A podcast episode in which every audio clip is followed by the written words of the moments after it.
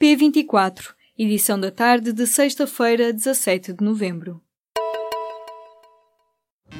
Apresentamos a nova gama de veículos híbridos plug-in. Uma tecnologia que veio para mudar o futuro. BMW iPerformance.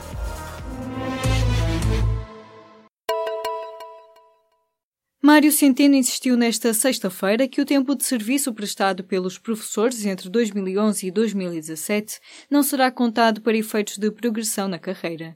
No debate sobre o orçamento do Estado para 2018, Centeno assegurou que não existem efeitos retroativos, falando especificamente do processo de descongelamento de carreiras. Esta é a principal reivindicação dos sindicatos nas negociações que estão a decorrer neste momento com o governo. O tempo de contagem dos anos para a progressão na carreira dos professores foi também o principal motivo de desentendimento entre o Ministro das Finanças e os partidos à esquerda durante o debate parlamentar. Os deputados do Bloco de Esquerda e do PCP disseram nesta sexta-feira estar preparados para apresentarem propostas de mudança no orçamento sobre esta matéria, permitindo que o tempo de serviço entre 2011 e 2017 passe a ser contabilizado. A Anacom recomendou nesta sexta-feira o fim do contrato do Serviço Universal de Telefone Fixo, celebrado entre o Estado e o Grupo NOS. A Autoridade Nacional de Comunicações alega que a procura é inexpressiva e não justifica a manutenção do serviço. Numa nota, o regulador das comunicações explicou que, decorridos mais de três anos do contrato, existem apenas dois clientes do Serviço Universal. De acordo com a Anacom, também não existe procura para os tarifários destinados a pensionistas e a clientes com necessidades especiais. Assim, não se justifica a manutenção do contrato, que previa um custo de 9 milhões e 600 mil euros até 2019. A nós já recebeu 3 milhões de euros pelas prestações relativas a 2014 e 2015. Mas a Anacom diz que o governo deve negociar o fim do contrato e poupar os restantes 6 milhões de euros ao fundo de compensação alimentado por contribuições dos operadores. É o aviso do Presidente do Supremo Tribunal de Justiça. A independência dos juízes não permite que estes profissionais ignorem a lei. Henriques Gaspar falava nesta sexta-feira, na abertura do encontro anual do Conselho Superior da Magistratura, que decorre em Tavira até amanhã. As declarações acontecem menos de um mês depois da polémica relacionada com o juiz do Tribunal da Relação do Porto. Num acórdão, Neto de Moura justificou a violência doméstica com o adultério.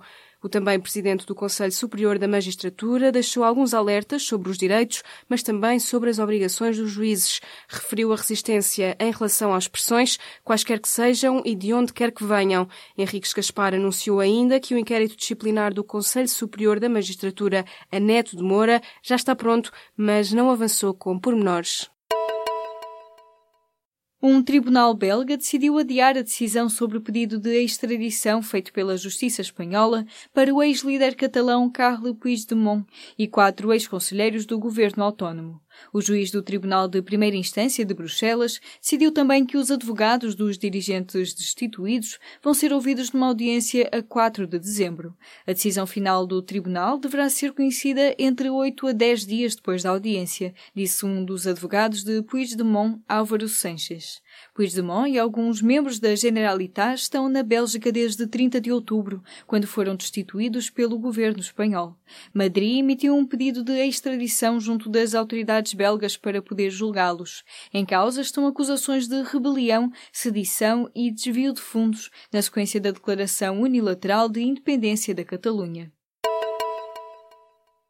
O ministro da Educação teve alta hospitalar nesta sexta-feira, depois de quatro dias de internamento. Tiago Brandão Rodrigues fica agora com a agenda da próxima semana condicionada por indicação médica, disse a agência Lusa uma fonte oficial.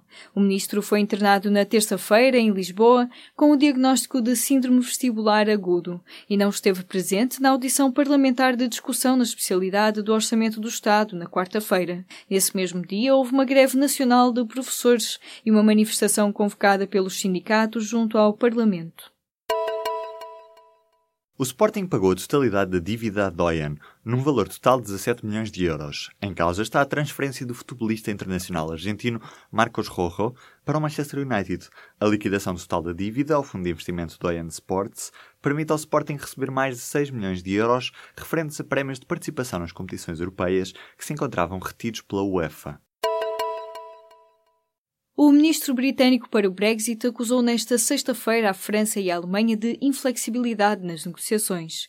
Em entrevista à BBC, David Davis assegura que países como a Dinamarca, a Holanda, Itália, Espanha ou a Polónia querem que as negociações avancem rapidamente e acusa assim indiretamente a França e a Alemanha de serem responsáveis pelo impasse. As declarações de David Davis surgem horas antes de a primeira-ministra britânica participar numa cimeira informal em Gotemburgo, na Suécia. Esta é uma das últimas oportunidades para Theresa May conversar com os líderes europeus antes do Conselho Europeu que tem lugar em dezembro. Nessa altura, os 27 Estados-membros vão avaliar se foram feitos avanços suficientes nas negociações para permitir o arranque da segunda fase do processo. Bruxelas insiste que não haverá luz verde sem que o Reino Unido clarifique os compromissos financeiros que vai liquidar, um montante que poderá estar na ordem dos 60 mil milhões de euros. O homem que ainda é presidente do Zimbábue fez uma aparição pública na manhã desta sexta-feira. Robert Mugabe apareceu pela primeira vez desde que as forças militares tomaram o controle do país na madrugada de quarta-feira. Mugabe falou durante uma cerimónia de graduação numa universidade da capital do país. A agência Reuters diz que Mugabe foi aplaudido pela plateia, mas não fez qualquer declaração. O exército do país exigia a saída imediata do presidente, que está à frente dos destinos do país há 27 anos. Mas Mugabe tem resistido a um exílio que parece inevitável. Sylvester Stallone é acusado de ter agredido sexualmente uma fã de 16 anos na década de 1980 e de ter ameaçado bater a rapariga caso esta fizesse queixa. No entanto, segundo noticia o Daily Mail, o ator de 71 anos nega as alegações. A porta-voz de Stallone descreveu a queixa de assédio sexual como uma história categoricamente falsa e ridícula. A notícia refere um relatório da polícia datado de 1986.